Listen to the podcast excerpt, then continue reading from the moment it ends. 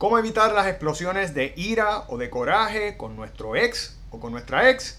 Ese es el tema que tenemos para ustedes hoy en este episodio de Levántate de Yo Soy un Papi.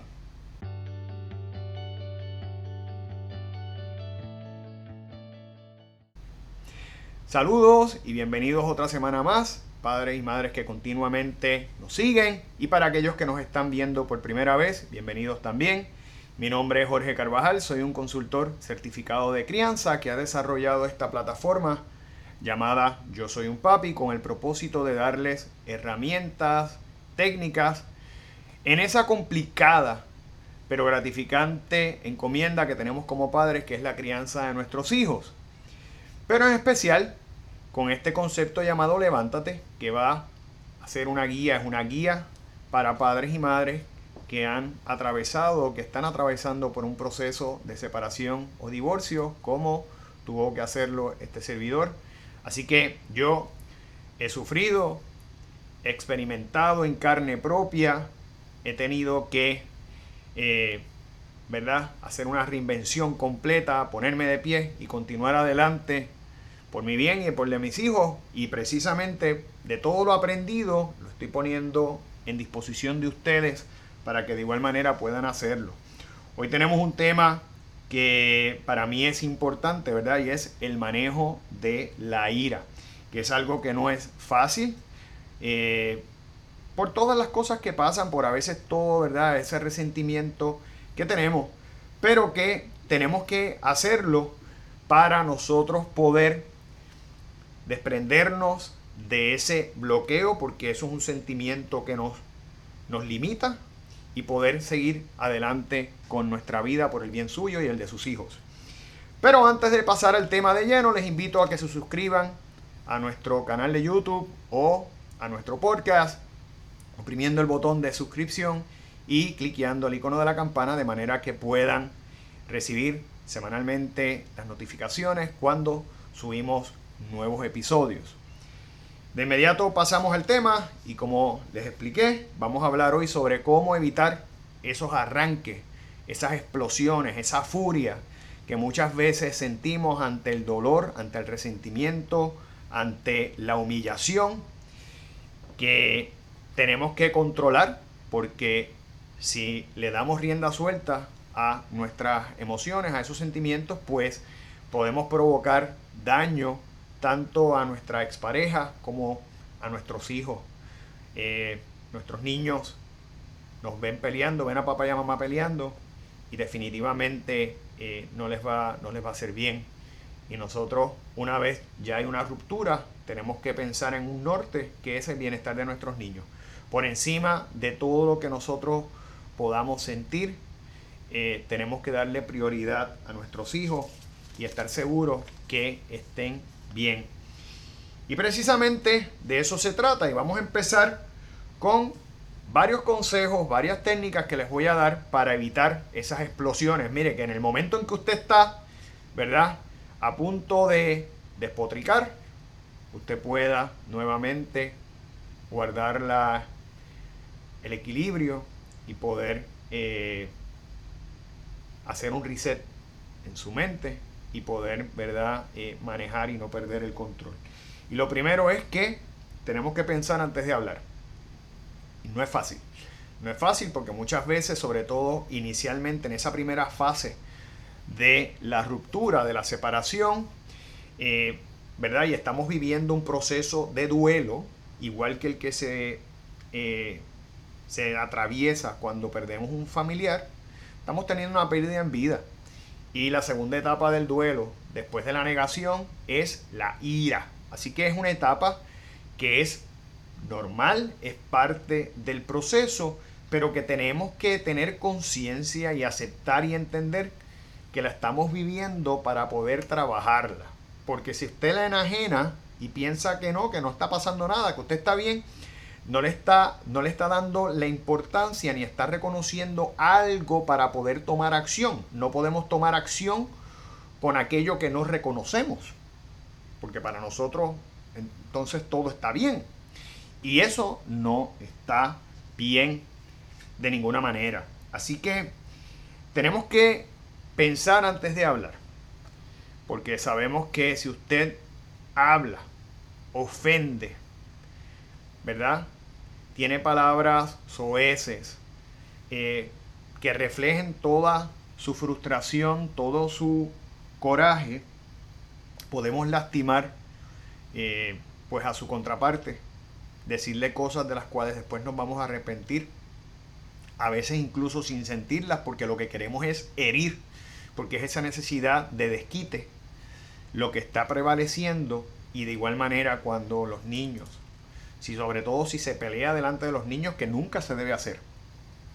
Todas estas conversaciones, diálogos, conflictos se deben tener aparte y no donde haya presencia de nuestros niños. Los niños pueden exponerse a eso y obviamente sufrirlo. Eh, y no queremos que eso pase.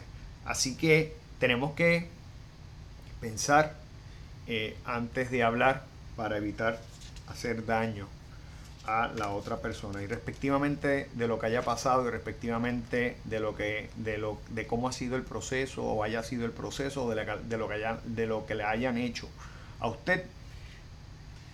Tenemos que a veces tragar y pensar antes de hablar.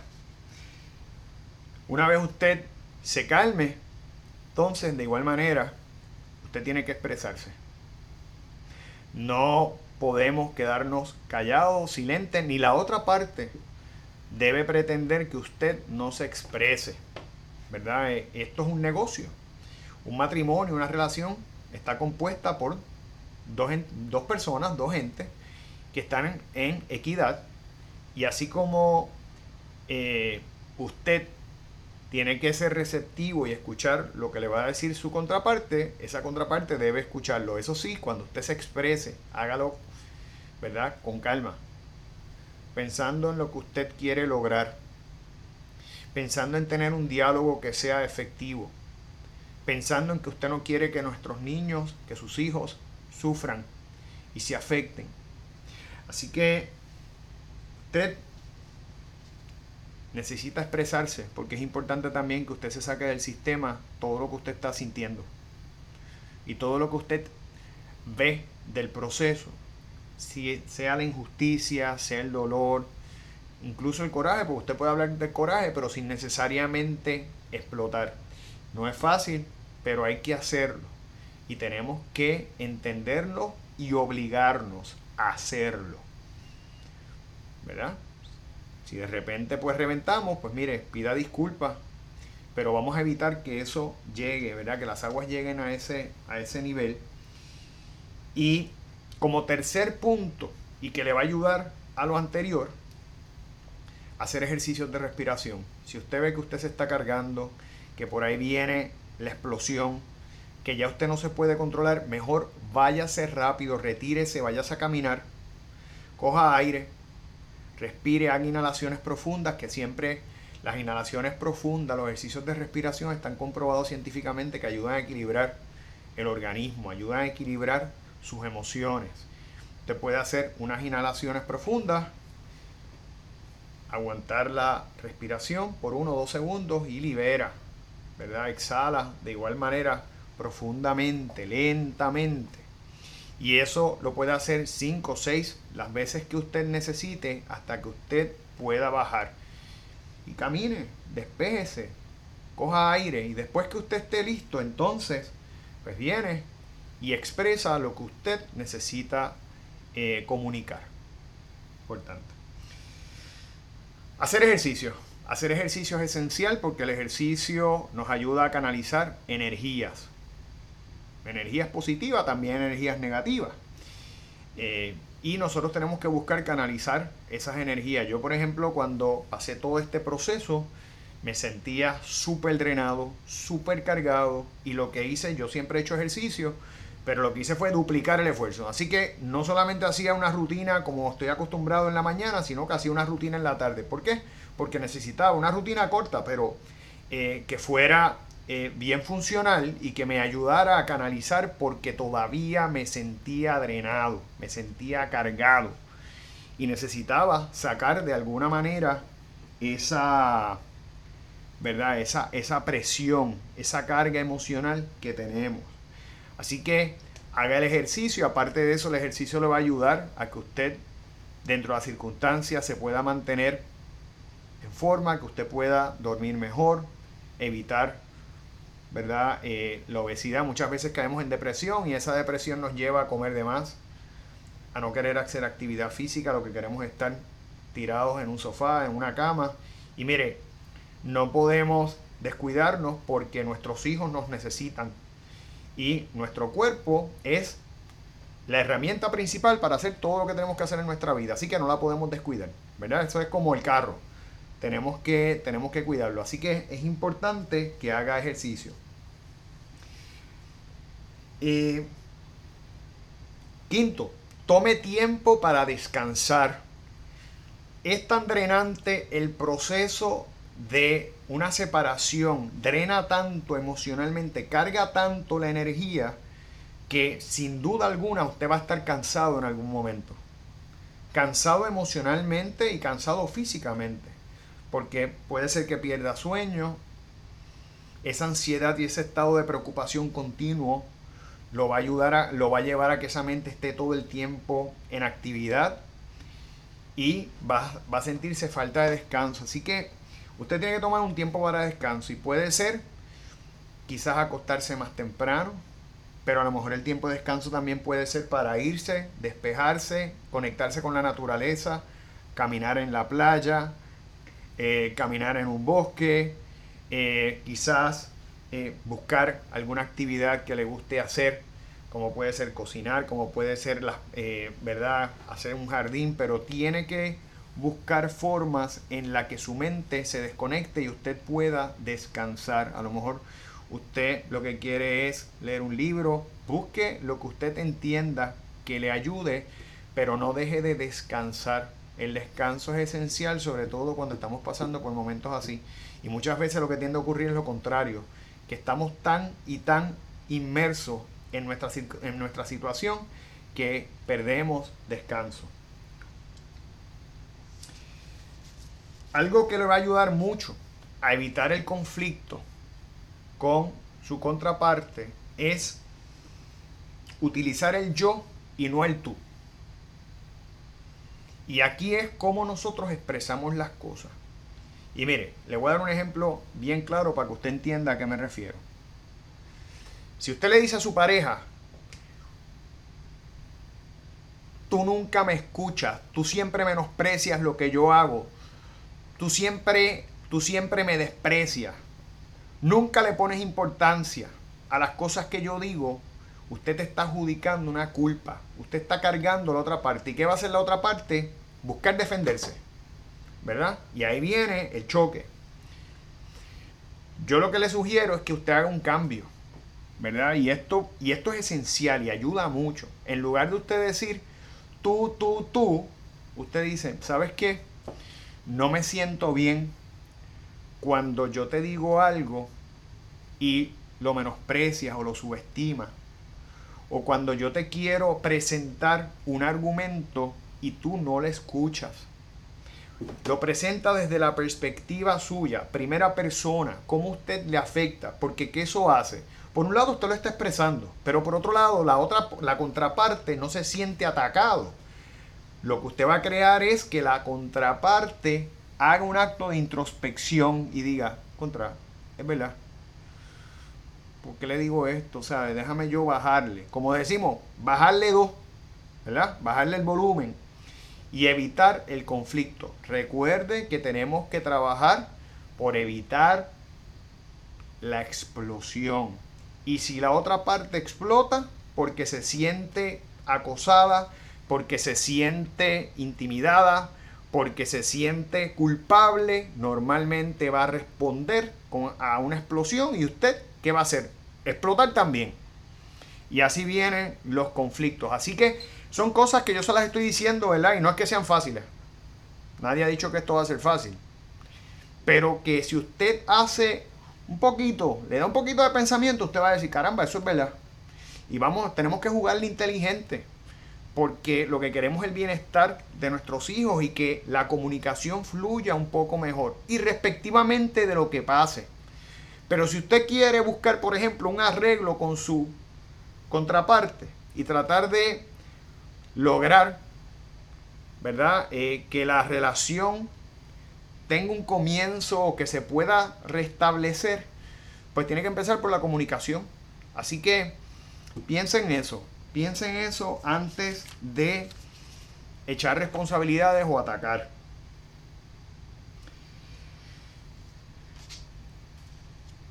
Utilizar, perdón, eh, utilizar no, liberarnos del resentimiento y para mí de todas, esa es la más difícil, la más importante. Cuando usted se queda en ese resentimiento, en ese coraje, en ese rencor, usted se le va a hacer bien difícil superar y pasar a la próxima etapa. A la próxima etapa, ¿verdad? Y hasta la final ya, que usted acepta y continúa, ¿verdad? Su vida ya con un propósito de levantarse, ponerse de pie y continuar adelante. Se le va a hacer bien difícil. Y esa es bien, bien complicada porque sobre todo cuando hay cosas que ocurrieron de forma abrupta sin que usted lo esperaba, sin que usted haya podido decir nada, que fue todo un proceso unilateral, que usted estuvo maniatado, frustrado, eh, impotente. Póngale todos los atributos que. Eso, el resentimiento es terrible. Terrible, terrible. Porque usted no pudo hacer nada. O sea, usted simplemente estuvo pintado en una pared y no, no pudo hacer nada. Eso puede pasar.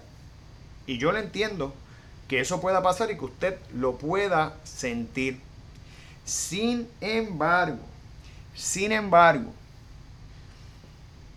a mí me encanta, ¿verdad? Un pensamiento que yo eh, pude, pude tomar de unos vídeos que estaba. Yo he visto tanto y tanto vídeos, he leído tanto y además, pues, estuve yendo a psicólogos, psiquiatras para poder levantarme y ponerme de pie, ¿verdad? Y aplicar eh, estrategias y poder eh, ayudarme. Que pues uno aprende muchas cosas en el camino, ¿verdad? Y una de las cosas que yo aprendí es que hago una analogía con una serpiente venenosa. Nadie, nadie se muere de la picada. Nadie. Una serpiente te muerde, nadie se muere, nadie se muere de, la, de, esa mordedura, ¿verdad? De la mordida. De eso, de eso nadie se muere. La gente se muere del veneno. Y es lo mismo. Nadie se va a morir porque a usted lo hayan dejado. Lo que sí mata, lo que sí afecta y lo mantiene bloqueado y limitado a un posible crecimiento y a un posible salir de la situación emocional es el resentimiento, ese veneno que usted se está tragando, porque le está haciendo solamente efecto a usted. Y uno dice, pues sí, pero es que yo quiero sentir esto, es que yo necesito sentir eso. Ok, siéntalo, pero no se, no, no se quede ahí. Siéntalo por un ratito, pero no se quede ahí. No se quede ahí porque en la medida en que usted esté viviendo eso, eso le hace daño a usted, lo sufre usted y lo limita de que usted pueda pasar a la próxima etapa. Y sabe que la contraparte, su ex, no se va a enterar. Su ex no sabe cuánto usted está sufriendo, no sabe cuánto le dolió, no sabe resentimiento, rencor, no lo sabe, ni lo siente. Así que ¿para qué entonces quedarnos ahí estacionados viviendo en ese resentimiento continuo cuando no nos ayuda a continuar adelante? importante que le demos pensamiento. Tenemos que liberarnos del resentimiento y si usted ve cualquier psicólogo, cualquier especialista de la conducta humana se lo va a decir. No es fácil. De las cosas más complicadas. Pero hay que hacerlo. Y tenemos que trabajar para que eso se dé. ¿Verdad? Poco a poco haciendo todo lo que tenemos que hacer. Podemos hacer meditación podemos fortalecer, ¿verdad? Esa parte espiritual que es tan importante. Podemos buscar el perdón. Podemos buscar muchos mecanismos que nos van a ayudar, pero tenemos que hacerlo. Eh, en línea con eso, yo les recomiendo también, un poco con lo que les digo ahorita de buscar descanso, buscar mecanismos de relajación. de las cosas que más yo tuve que hacer era buscar cómo puedo relajarme, cómo puedo sentirme un poco más en paz, en equilibrio. Y hay muchas cosas que puede hacer. Acabo de mencionar una que es meditar. Meditar es buenísimo. Le ayuda a equilibrar su cerebro, le ayuda a poder canalizar, ¿verdad? Esas energías negativas que usted tiene durante, que son parte natural del proceso. Eh, usted no se va a quedar sembrado en lo negativo. Usted va a salir porque todo pasa. Todo pasa. Si hay algo que usted puede estar seguro, que todo pasa que ese momento malo que usted está viviendo va a pasar. Que esa etapa difícil que usted está viviendo y sosteniendo va a pasar. Pasa lo malo y pasa lo bueno. Porque también los buenos momentos que pasamos también van a pasar. Y la vida se trata de eso, de momentos donde estamos, ¿verdad? Momentos de, de estar altos, momentos ups and downs, como decimos, altas y bajas. De eso se trata la vida. Pero tenemos que buscar entonces mecanismos que nos ayuden a estabilizar. Usted puede hacer ahí meditación, se los recomiendo. Yo hago meditación todos los días, me ha venido de mucha ayuda porque también me ayuda, eh, me contribuye al enfoque, a, también a buscar, ¿verdad? Cuando usted quiere pensar en desarrollo creativo, en si usted lo que quiere es, ¿verdad? Pensar en en una vida de abundancia. Y no abundancia solamente en la parte económica, abundancia también en felicidad, en alegría, bienestar. Así que puede hacer meditación, eh, puede hacer mindfulness, ¿verdad? Que es un poco vivir el presente. Vivir el presente de una manera consciente. Porque muchas veces los seres humanos vivimos en el pasado o en el futuro. Y el pasado nos crea dolor, el futuro nos crea ansiedad. Si vivimos el presente más, y viva cada día y disfrute plenamente de lo que está pasando con usted en estos momentos, va a estar más tranquilo, lo va a poder disfrutar más. Y eso le va a ayudar, ¿verdad?, a estar mejor. Y por último, y no menos importante, yo les recomiendo que busque ayuda espiritual. Cada persona cree en algo diferente. Algunos creen en el universo, algunos creen en un ente superior, usted crea en lo que usted quiera, porque yo no soy quien, yo creo en Dios. Y si yo le puedo decir que algo a mí me ha ayudado en la vida, al final del camino, es precisamente fortalecer mi parte espiritual. De hecho, yo creo que parte de todo esto que yo he vivido, el propósito que tuvo al final del camino era acercarme más a Dios. Porque así lo he hecho y eso me ha ayudado mucho. Y en los momentos en donde siento dolor, en los momentos en donde me he sentido solo, en los momentos donde me he sentido eh, que todo está oscuro, que no veo luz al final del túnel, algo que siempre he procurado es tener a Dios de mi lado, pedirle sentir su presencia, que me dé paz, que me dé tranquilidad y que me dé las herramientas para poder continuar adelante. Así que fortalezca esa parte espiritual, nada, nada lo va a ayudar desde mi perspectiva más que poder eh, fortalecer esa parte espiritual. Y yo no estoy necesariamente diciendo que, que, ¿verdad? que sea una parte religiosa, espiritual. Yo creo en Dios, ¿verdad? Yo lo busco y empecé a, a ir más a la iglesia, a sentir, ¿verdad? Su presencia.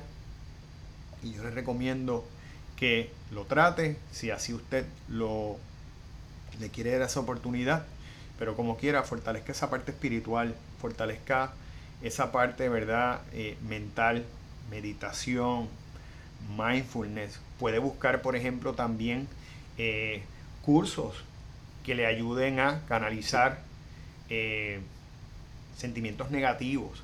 Hay muchas, hay muchas formas, ¿verdad?, en que podemos buscar fortalecer esa parte espiritual, porque sin duda alguna es lo más, desde mi perspectiva, que le va a ayudar. Y mire, y una importante, busque ayuda, ayuda profesional. Hay cosas que nosotros podemos sobrellevar, otras no. Y si usted ve que usted no puede, que se le está haciendo difícil, que tiene pensamientos negativos, que ya está teniendo pensamientos peligrosos, es importante que usted busque ayuda. Recordemos que la depresión es una, ¿verdad? Es una enfermedad mental eh, que tenemos que trabajar con ella y es importante que usted busque ayuda profesional, ya sea eh, psiquiátrica, psicológica, pero busque ayuda porque eso nunca va a estar de más y esas son las personas que realmente tienen las herramientas y el conocimiento para ayudarlo a usted con estrategias, con canalización, ¿verdad? De, de esos sentimientos, de esa posible depresión que usted tiene. Y antes de concluir nuestro episodio de hoy, les invito a que visiten nuestras redes sociales, tanto en Facebook como en Instagram, bajo Yo Soy un Papi PR, donde diariamente podrán encontrar contenido de utilidad para ustedes, padres y madres que nos siguen. Y como les dije al principio del programa, pueden suscribirse a nuestro canal de YouTube o a nuestro podcast en Spotify, iTunes o Google Podcast para que semanalmente tengan estos episodios que les va a hacer de tanto bien a usted y a su familia. Así que les agradezco su sintonía y nos veremos en el próximo episodio de Yo Soy un Papi, el podcast.